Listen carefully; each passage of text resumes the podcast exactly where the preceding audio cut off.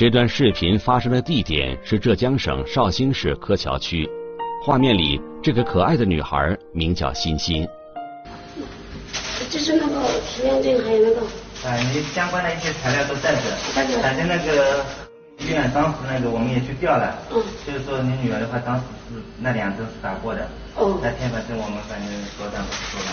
哦，好的好的。这个针卡介苗一干一样，反正这个材料呢我们已经调来了。哦，好的好的，那谢谢。这边你关一下，我们反正一起去了啊。好的，谢谢你。谢谢你们。二零二零年七月八日，一岁半的欣欣在这一天就要和母亲分开了。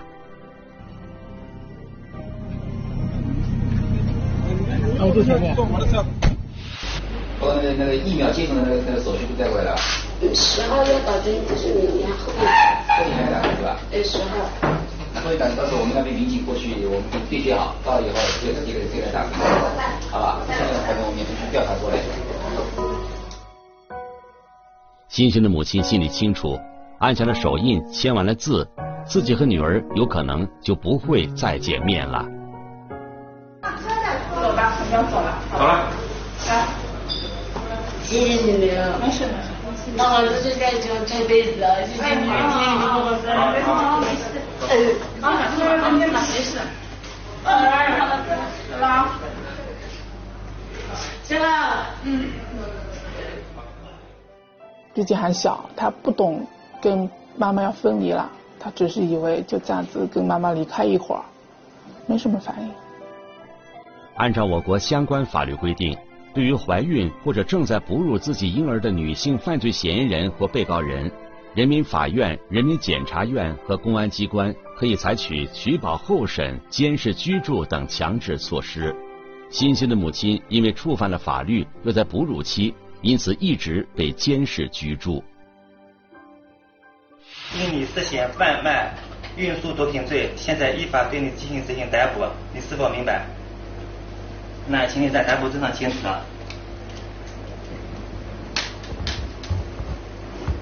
哎，请你你讲讲。二零二零年。二零二零年七月。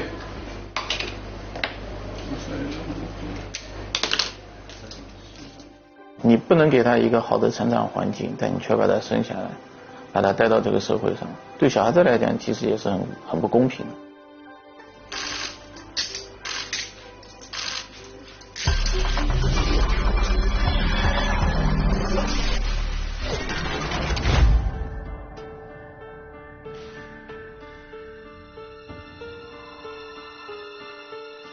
聚焦一线，直击现场。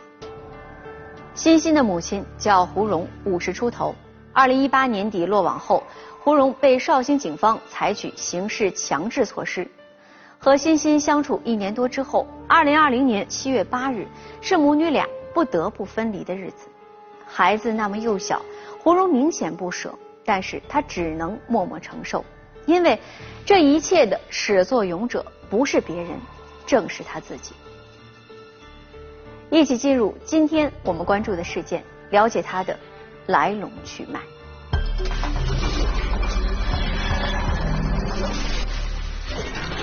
循线追踪贩毒集团的幕后首脑终于浮出水面。后来通过我们的侦查，最后发现了，反而这个女人在做决定。侦查数月，收网时刻终于到来。在高速路口的时候呢，其实我们是给他设了个包围圈。八月三什么抓捕行动最终能否成功？贩毒的母亲一线正在播出。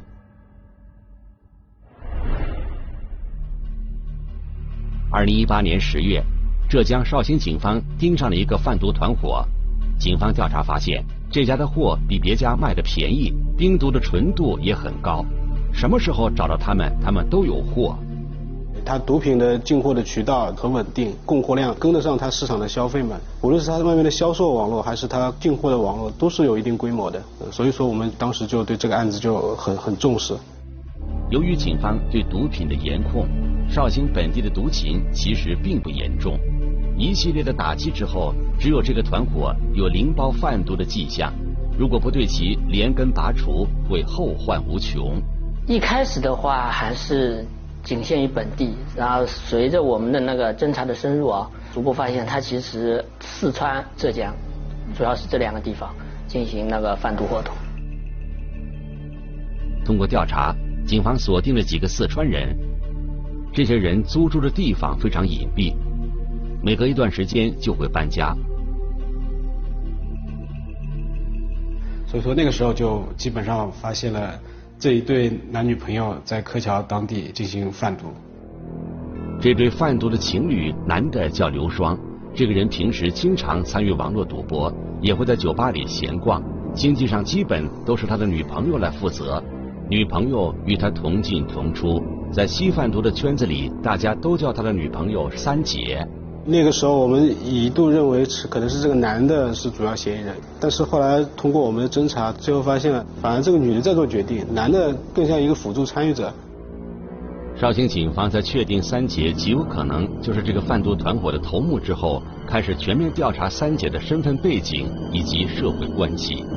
锁定主要嫌疑人之后，在他周边外围侦查一段时间下来，基本上该出来的身份啊、大致的关系角色就都已经清楚了。主要是还是以亲戚、男朋友，然后还有老乡这几个关系人在柯桥，以他为首，下面进行分销啊、联系啊，大致是这么个情况。三姐名叫胡蓉，绍兴警方将胡蓉及其团伙的相关情况摸清之后，开始对其上线进行倒查。他上家的毒品来源，还有他上家在那边是否有成型的网络渠道，因为我们要跟宜宾、跟四川那边。配合把整个团伙都打击掉。民警告诉记者，打击贩卖毒品这类违法犯罪活动，一定要打掉毒品来源，这样才能彻底斩断毒品的销售链条。如果只是把他的代理商打掉的话，只能是暂时斩断这条毒品的输送渠道。其实你上家一直在的话，他第一个代理人死掉了，他可以找第二个、第三个，你是打不完的。在一段时间的调查之后，绍兴警方终于摸清楚了胡蓉这条贩毒链条的各个环节。这个案子其实我们当时侦查花了很长时间，我们大大概是从三四月份开始就进入很频繁的侦查活动，将近经营了七八个月的时间。二零一八年十一月底，这个贩毒团伙账面的资金产生了变化，一些零星的贩毒活动也停止了。警方分析，这些毒贩极有可能是要进货。没过几天，在刘双和胡蓉的授意之下，他们的朋友周某租了一辆汽车，准备前往云南某地。调查发现，他要跨越三地：云南、四川，再到浙江三省，跨越三省，而符合目标的案件的条件了嘛？所以我们就经营了很长时间。他下面的分销团伙，我们已经掌握了的。当时他在四川的时候，他是通过云南那边进了两次货。绍兴警方很快制定了抓捕方案，秘密安排侦查员跟随周某一路前往云南，同时布置了警力，打算对这个贩毒团伙进行收网。当时收网的时候，我们其实是昆明、宜宾、绍兴这边三个地方同时收网的。我们把大部分的精力集中收放在毒品的缴获上，就相当于给外面两组减轻压力。我们做了很多应急的方案。一开始的时候呢，我们就是具体。毒品藏在哪里？然后到底是以怎么种方式过来？我们都是不确定的。那我还是等东西过到这里的时候进行拦截，还是比较恰当的，可以保证那个人赃并获嘛。二零一八年十二月一日，一直在绍兴警方监控下的嫌疑人周某从云南开车上了高速，嫌疑车辆以很快的速度在行驶，从云南途经四川，目的地显然正是浙江绍兴的柯桥。他那辆车是租车公司租的嘛？车牌、颜色，啊，我们就已经全部知道了是谁，大概什么时候开这辆车过来。正常情况下，按照他们的开法，二十二个小时就够了，二十二个小时可以从宜宾直接开到柯桥。下午三点左右，嫌疑人的车辆行驶进了湖北界，这里距离警察设伏的地点差不多还要十个小时的车程。在高速路口的时候呢，其实我们是给他设了个包围圈，进来包括车怎么走、停在哪里、什么地方被我们拦住，万一反抗怎么样子，我们其实都做做了预案，都做好的。包括他走第几个车道，我们都给他设计好了的。对周某的抓捕已经箭在弦上。当时警方的计划是抓他的同时，对四川等地的毒贩一并进行收网。这个案件一定要人赃并获。毒品案件对毒品这个证据的要求非常高，因为毒品案件的量刑很重。一般来说，没有人赃俱获，就是没有抓现行，我们是不太会收网的。几个小时后，谁也没有想到，意外却突然发生了。当时我们预计一天的话就能从四川到柯桥了。第二天早上一起来就发现线索中断掉了，就是车不见了。对，车不见了。嫌疑人周某的车上携带了毒品，按照计划肯定是要前往浙江绍兴的，但他并没有按既定路线行驶，而是凭空消失了。我们第一反应是以为他在收费站休息，比方说一趟全部开过来很累，怕出事休息也正常的。然后那天是晚上后半夜嘛，我们等。一直到第二天一早，警方都没有在高速公路的监控中发现目标嫌疑人的踪迹。绍兴警方立刻对其进行调查。警方首先想到的是周某车速过快，可能发生了交通事故。他们调查了当天周某消失路段附近的医院，反馈的消息是没有类似周某的人因为事故被送来救治。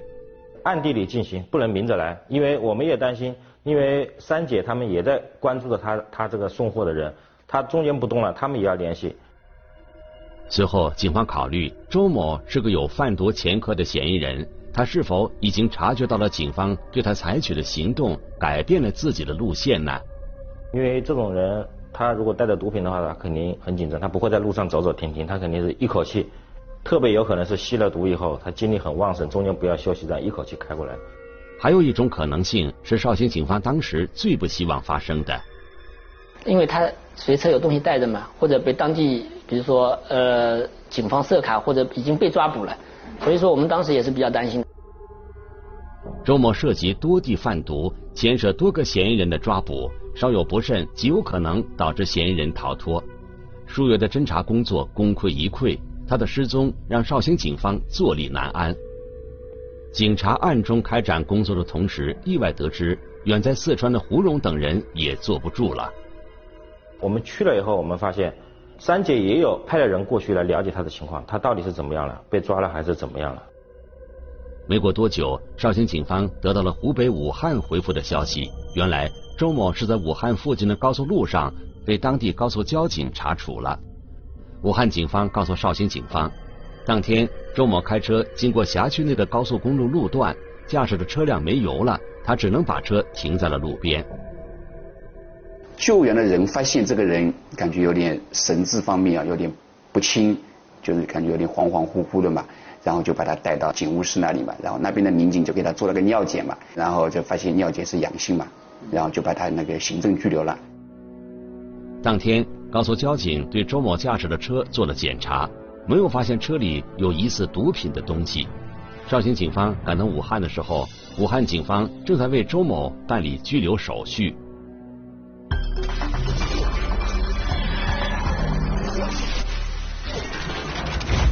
通过前期的摸排和调查，绍兴警方掌握了可靠的线索。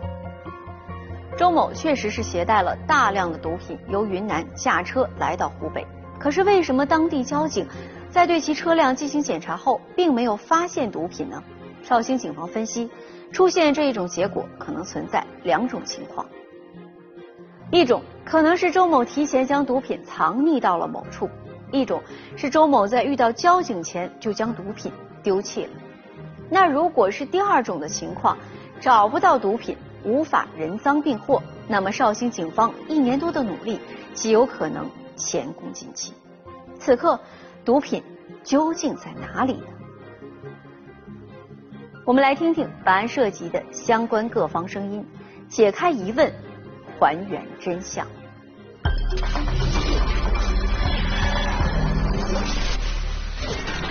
突发意外，抓捕行动能否顺利进行？反复搜索，毒品究竟被藏在何处？贩毒的母亲一线继续播出。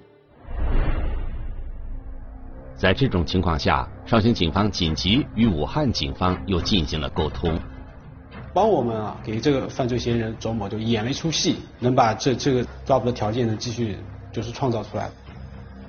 二零一八年十二月十一日，武汉警方按照相关的法律规定结束了对周某的拘留，并把车还给了他，并且要求周某按照相关规定在居住地社区进行戒毒，就是不去惊动他，按照正常流程放掉。送货的那个人基本上在十天拘留做完以后，从那个停车场把车提出来，然后加完油之后，他又从湖北上了高速，连夜开过来。武汉警方并没有在车上发现毒品。那么毒品去哪里了？如果没有毒品，目标嫌疑人还会继续驶向柯桥吗？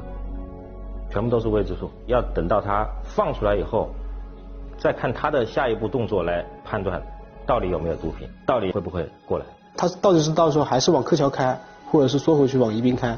他往宜宾开，我们就去宜宾劫；往柯桥开就去柯桥劫。其实方案都是做好的。这次对周某的释放是两地警方协商后的结果。周某在取车后再次前往浙江，然后他那个时候一上高速，他就往柯桥直奔柯桥来了嘛。那其实我们就是又看到了希望，发现他是往浙江走，不是回四川，那我们心里起码有个百分之九十的确定，他是毒品肯定带在车上了。与此同时，嫌疑人和三姐胡蓉的一个电话，让绍兴警方彻底打消了疑虑。他就后面手机就跟三姐联系了嘛。他说的，他说我吸毒被抓了，他们没发现东西，他还要过来，这我们就放心了。十个小时之后，周某驾车来到浙江绍兴柯桥收费站，警察们早在此地等候多时。收费的时候就已经把那辆车堵住了，前车已经堵住了，后面的那个守在那个路口的侦查人员啊，把他的车的后面也堵住。马仔的话，看见我们一下子好几十个人啊。一下子冲到他这个车周围的话，他其实也有点慌慌了神。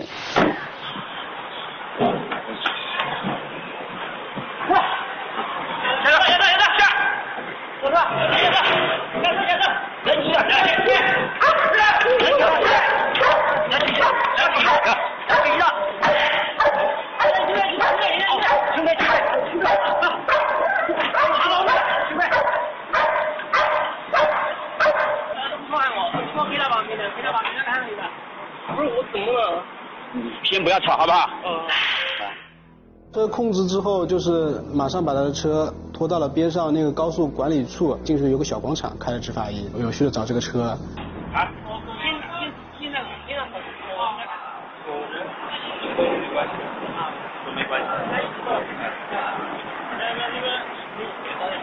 啊，来了，来了，来了，走。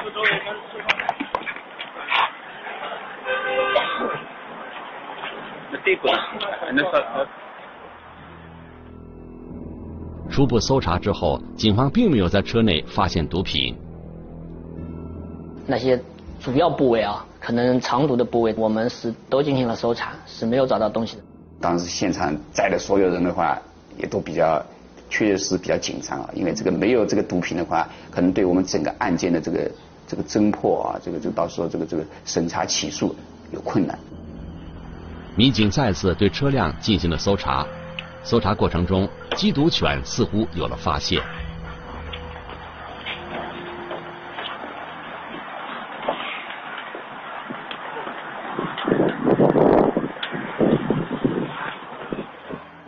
我们那个警犬对那个副驾驶那个地方还是有反应的，在那里在跳，但是我们找的时候是没有找到东西。难道毒品早就被嫌疑人处理了，并没有藏在车内？从嫌疑人现场的反应来看，民警觉得这种可能性非常小。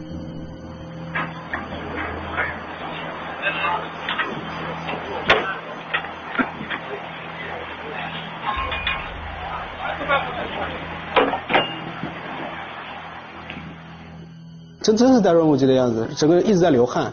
那么冷的大冬天，一直流汗。他他其实也很紧张，然后他一度是很绝望的。如果毒品不在车上，嫌疑人不至于如此紧张。这样看来，毒品藏匿的位置相当隐蔽。民警决定将车开到附近的修理厂进行彻底的检查。我们当时做了最坏打算，就是你这个车赶紧拆成零件状态，我把你所有东西都拆开，一定要找到那个包裹。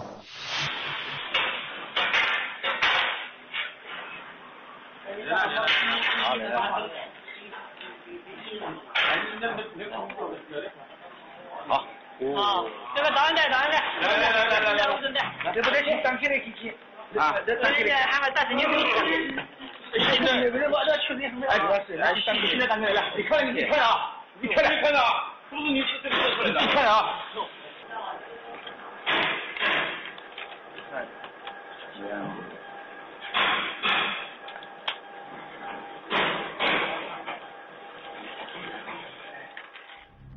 一个民警，然后他在侧挡板打开的时候啊，发现里面隐隐约约有点橙色的颜色嘛，然后再用电筒打进去，然后才发现有一包东西。嫌疑人们脸色都变了嘛。取出来之后发现重量有多少？后来是我们称量的，称量是大概有八百克。好，来，这个这个电，来上面，上面。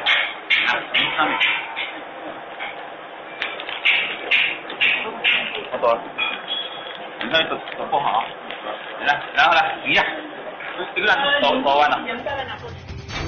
在截停嫌疑人运毒车辆的那一刻，绍兴警方在四川省宜宾市和云南省昆明市两地的抓捕行动也随即展开。那个小区还是蛮大的一个小区，而且是比较新的，户数的话可能也有个近千户。为了能够顺利进到屋内，民警找来了小区物业的工作人员。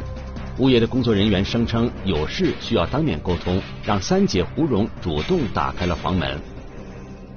你现现在我们现在两两两个地方的宝贝儿关门关门咱们跟他说嘛，他们说清楚嘛，他们说的。不要动，不要动。没动，没动，没动，没动，没动，不要动，过来。没动，没动，过来，过来。婷姐那一套出租房。里面有三个房间，一个客厅，一个厨房，一个卫生间。当时主犯三姐就抱着小孩站在门口。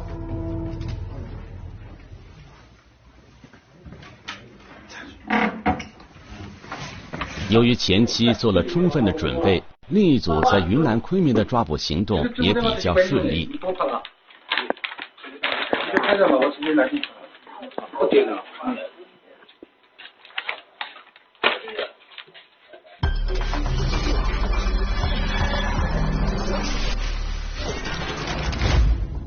通过一年多的调查，绍兴警方最终成功的打掉了以三姐为首的贩毒团伙。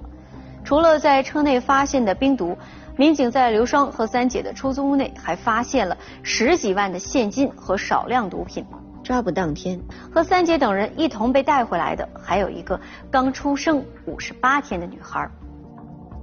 这个女孩就是节目开始时出现的欣欣。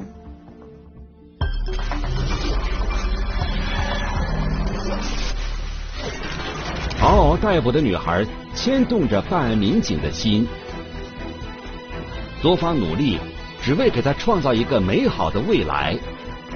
贩毒的母亲一线继续播出。三姐胡蓉今年五十一岁，欣欣是她的第四个孩子。之前她因为贩毒被法院判过刑。二零一八年出狱后，她就跟刘双同居了。两个吸贩毒前科人员很快就重操旧业了，以套路贷贷出来的钱去贩毒，再把贩毒的利润拿来还套路贷，从间赚一个差价供他自己就是简单的吃喝挥霍一下。在胡蓉看来，贩毒是一本万利的事情，他有云南方面的贩毒渠道，组织运输的时候又善于藏匿自己。警方在几次行动之后，几乎都把他的下线抓了，但胡蓉侥幸逃脱。这一次，周某运输九百克高纯度的冰毒，胡蓉等人终于人赃并获。按照国家法律规定啊，哺乳那个未满一周岁的婴儿的话，这个你就不能够对这个母亲啊啊这个采取那个刑事这个就是拘留啊，只能够对他就是采取其他的一些强制措施啊。被捕时，胡蓉的女儿欣欣刚刚出生五十八天。在这期间，警方将他们安排在一家宾馆监视居住。啊，人过来以后，说要一个人啊，呃，所以他有点事情啊，要要要坚持一段时间，到我这里要来要来住一段时间，还带着一个小孩。宾馆的工作人员告诉记者。在二楼最里边的一个房间，胡蓉跟女儿开始了一段特殊的生活。按照规定，胡蓉母女平时不能离开这个房间，衣食住行由当地派出所予以管理。从监视居住开始，就是我们所里就一直给那个小孩提供那个尿不湿啊、奶粉啊，啊，每隔半个月左右吧，我们所里就会派民警，就是给他去送东西。那么这些那个费用呢，都是我们所里民警队员自发捐助的。因为在孕期，胡荣依然在吸食毒品。他的女儿出生后腿部落下了残疾，为了孩子的健康成长，在法律规定的范围内，绍兴警方对这对母女的管控宽严相济。一段时间之后，警方允许胡蓉带着女儿下楼，在宾馆的后院活动。在这段时间里，绍兴警方开始联系胡蓉的家人。他这次组织运输贩卖大量毒品，肯定会被处以重刑。警方尝试着为欣欣找一个新的抚养人。三姐的父亲于十多年以前已经去世了。三姐的母亲的话，现在也已经八十多岁了，也没有能力去抚养这个小孩。小孩子的爷爷奶奶都是因为涉毒，现在正在服刑。三姐她男朋友的哥哥也是因为涉毒，现在正在服刑。所以说，当时是无法找到一个可以抚养的人。经过多方了解，吴荣跟男朋友的家人也多为吸毒人员。在这样的家庭中，显然没有人可以抚养欣欣。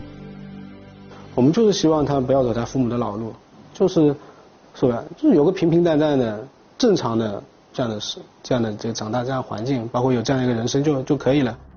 二零一九年十月，绍兴市中级人民法院对周某等人运输贩卖毒品案件作出判决，判处周某无期徒刑，而主犯胡蓉因为各种原因还没有被关押。这是属于法定的不予收押的情形嘛？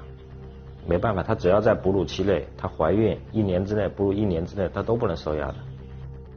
绍兴警方与柯桥区民政局、柯桥区救助管理站等单位多次沟通，寻找对欣欣成长最有利的救助方案。因为欣欣母亲胡蓉的户籍在四川宜宾，二零二零年五月，四川宜宾儿童福利院表示，他们可以接受欣欣抚养照顾这个孩子。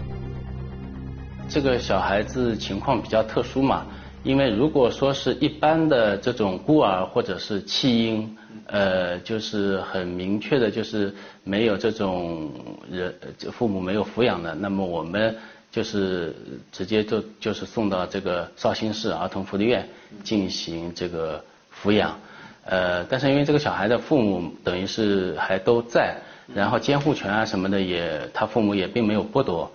后来呢，我们那个呃柯桥公安分局跟会同区呃民政局多次与四川宜宾那个有关部门沟通协调啊，几经周折吧，最终呢还是呃制定了一个就是将小孩呃移送给那个四川宜宾儿童福利院抚养的这样一个安置方案。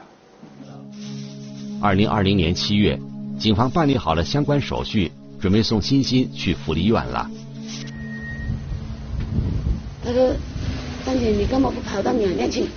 跑到越南去你就可以了。他说，你要是想跑的话，我们给你安排。我说不要跑。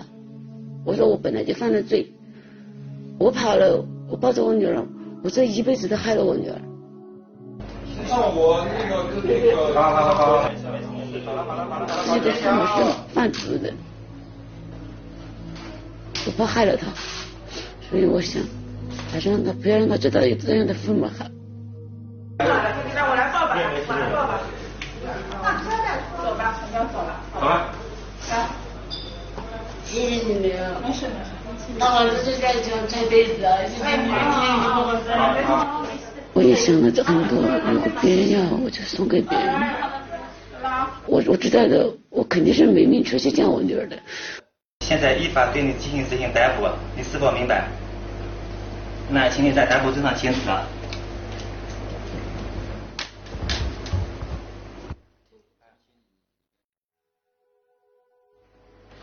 给你们找麻烦了，对不起。二零二零年七月八日，欣欣在警察的陪伴下来到了四川宜宾的儿童福利院，在这里，他跟其他的小朋友一样，会得到精心的照顾。在手续齐全之后，他可以被收养，可以开始新的生活。没有一个好的家庭，但是我们能帮他的，帮他可以说是改变他命运吧。我觉得这是最好的了，应该是他的最好的了。虽然说没有爸爸妈妈在身边陪着他。他就说监狱就跟跟我们单位联系，这个我们可以把他孩子的照片给他寄过去，也让他了解孩子的情况，哦，安安心服刑嘛，然后就好好改造吧。好的，好。这这种情况。可以了，这是我们聘到的就是我们办案单位了，我们党支部全体党员就是给他一点捐款。绍兴警方以及相关部门为欣欣做的努力，让胡荣的心态也发生了改变。包括最后一刻，我们给他送进看守所的时候，他突然向我们民警跪了下来，就对我们一年多以来所做的工作，他发的从心底的表示感谢。他呢，逐渐就是态度有了转变，对我们也产生了信任。后来他还积极主动的给我们提供了一些涉毒线索。二零二零年十月，胡荣提供了相关的线索。绍兴警方据此破获了另一起贩毒案件，抓获了多名贩毒嫌疑人，缴获毒品一百六十余克。二零二零年十二月，绍兴市中级人民法院对胡荣等人贩卖毒品一案依法作出了判决。判决如下：被告人胡国荣犯贩卖运输毒品罪，判处无期徒刑，获多正全力终身，并处没收个人全部财产。得到了这个判决，胡蓉说她并不感到意外，唯一的遗憾是自己无法陪伴女儿长大成人，她不是个称职的母亲。不要让他知道有个妈妈，有个这样的妈妈，这样的爸爸，真的，以后让他长大了抬不起头，一辈子都抬不起头。来了，来了，来了，来了，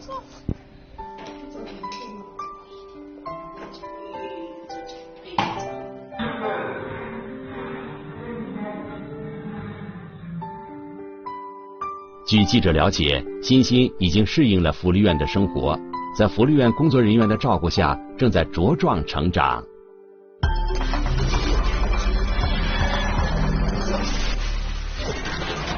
胡蓉已经得到了应有的惩罚，但是欣欣是无辜的。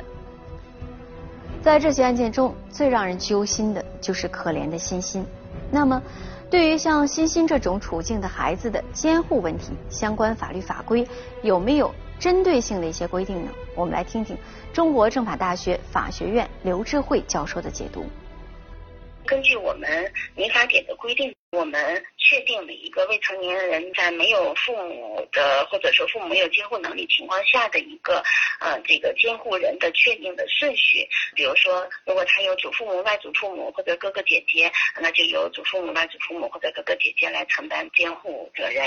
啊，那如果说这些都没有，民法总则就做了一个规定，就如果说呃有突发事件这样的紧急情况，监护人暂时呃无法履行监护职责的情况下呢。在被监护人人已经处于无人照料状态时候，被监护人住所地的居委会呢、村委会呢或者民政部门，应当就是为这个被监护人安排这个必要的临时生活照料措施。还有呢，就是如果说都没有在欣欣成年之前都没有可能嗯对欣欣进行这个监护的话，那其实呃就属于他的生父母有特殊困难，然后无力抚养。那这种情况下的话，呃其实我们的儿童福利院或者这种民政部门吧，或者说就是这个抚养欣欣的这个个人或者组织，呃，也可以为欣欣寻找呃合适的这个收养人，呃，然后把这个欣欣呢，然后送给合适的呃收养人来收养。从胡人的表现来看，他的心里应该是有所悔悟，对欣欣也心存愧疚。早知今日，何必当初？许多事情在违法犯罪的那一刻起，结局就已经注定。希望每一个人都能够远离毒品，遵法守法。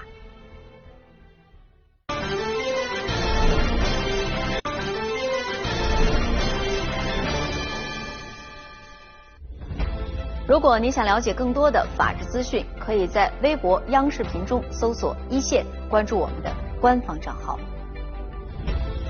这里是一线，我是陆晨，下期节目再见。